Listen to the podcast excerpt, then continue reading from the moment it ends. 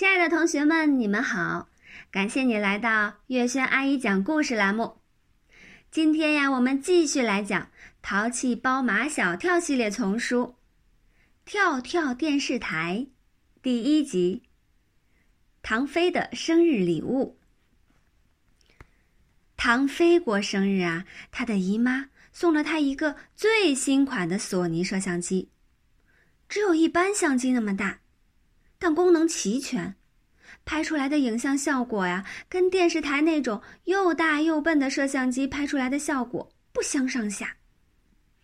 跟傻瓜相机一样，这个相机呀，操作简单，连傻瓜都会。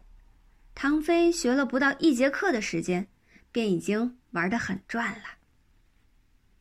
唐飞把摄像机装在书包里，带到学校里来了。下课的时候。唐飞刚想把摄像机拿出来给马小跳看，不知为了什么事儿，坐在前面的马小跳和他的同桌陆曼曼又吵起来了。陆曼曼的样子啊，好凶，像要把马小跳一口吞掉的样子。唐飞把摄像机的镜头露在书包外面，吵架的情景全被他拍了下来。陆曼曼和马小跳啊吵完了。唐飞回放刚才的镜头，一边看，一边笑得打嗝。陆曼曼不知道唐飞在看什么，还笑得那么怪。他怀疑唐飞在看乱七八糟的漫画书。这他得管。唐飞，你在看什么？我在看一个你野蛮女生，那是相当的野蛮。你想看吗？陆曼曼把头凑过来，马小跳也把头凑过来。唐飞把摄像机从书包里拿出来，把刚才的镜头又回放了一遍，还加了话外音。看，一个好野蛮、好野蛮的女生。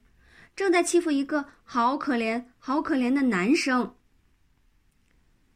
看到自己那样的凶，那么恶，陆曼曼也有些吃惊。唐飞，你故意丑化我？摄像机不会丑化，只会真实的记录。唐飞嬉皮笑脸，陆曼曼，你应该感谢我，不是我把你拍下来。你还不知道自己的真实面目呢，唐飞，你你什么意思？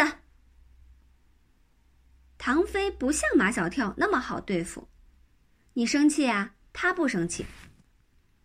我意思很简单，女生嘛，还是要温柔一点儿。陆曼曼伸出她的，使出她的杀手锏，我要去告诉秦老师，你带摄像机到学校里来。你去呀，你去呀！唐飞一点都不怕。我正好把刚才拍的镜头放给秦老师看，看看你平时是怎么欺负人家马小跳的。陆曼曼从来都是只进不退，他还是要去。可惜他刚冲到教室门口，上课铃响了。陆曼曼退到座位上。马小跳知道他不达目的誓不罢休，现在没去，等下课了，他一定还会去的。然而马小跳想的是呢，一定要赶在秦老师收缴唐飞的摄像机之前，和唐飞再玩玩摄像机。所以下课铃一响，他和唐飞便冲出教室，张达和毛超紧跟在后。毛超和张达还不知道唐飞带了摄像机来，所以他们不知道唐飞和马小跳要干什么。马小跳说：“唐飞带了摄像机来，我要看，我要看。”唐飞十分宝贝的摄像他的摄像机，只许看不许摸。唐飞，我们还是不是你的好朋友？马小跳把唐飞经常挂在嘴边的话照搬出来：“好朋友不分你我，你的就是我的，我的就是你的。”唐飞只好让步了，啊，可以摸，但是不能乱摸。我来一个一个的教你们。我先教马小跳。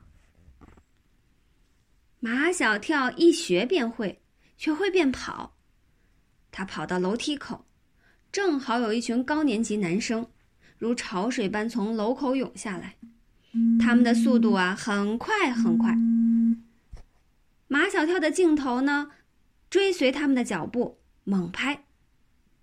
就在这时，马小跳看见镜头里一个低年级的小女生被撞倒了，她的周围是纷乱的脚步，可是没有一双脚可以停下来，没有人把这个小女生扶起来。顷刻间，纷乱的脚步消失了，只有哇哇大哭的小女生还在镜头里。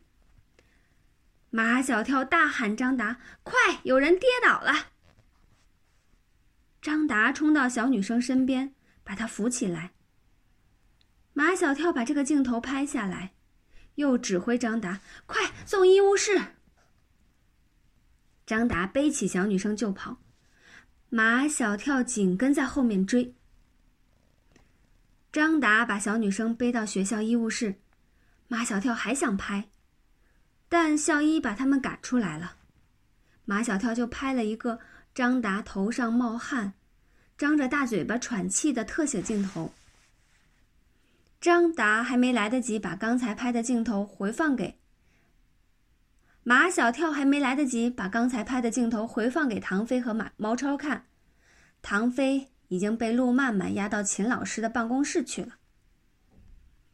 秦老师问唐飞：“知道为什么叫你来办公室吗？”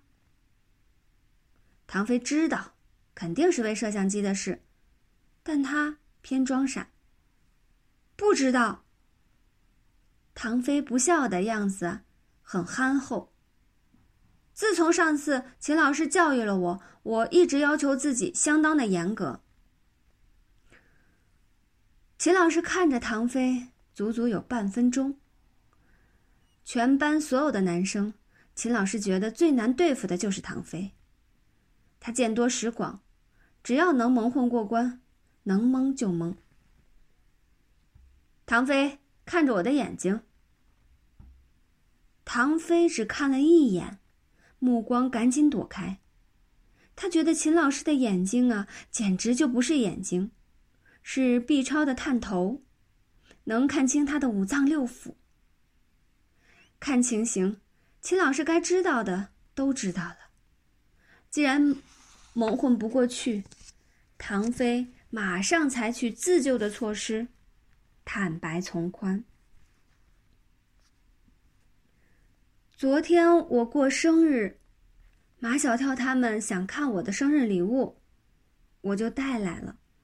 我完全是为了满足他们的好奇心。秦老师不动声色。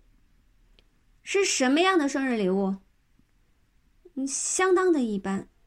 唐飞轻描淡写，就是一个小小的摄像机。你把摄像机带到学校里来，到底想干什么？唐飞指望从轻发落，所以再坦白一点。嗯。除了满足马小跳他们的好奇心，我还想满足自己的虚荣心。秦老师要唐飞交出摄像机，唐飞说在马小跳那里，去把马小跳叫来。马小跳满头大汗的来了。秦老师问他：“唐飞的摄像机怎么会在你那里？”呃，刚才我在拍马小跳。秦老师厉声打断马小跳的话：“你的错误和唐飞的一样严重。”好了，亲爱的同学们，感谢大家的收听，今天我们的故事就先讲到这里，下一期节目我们再见啦。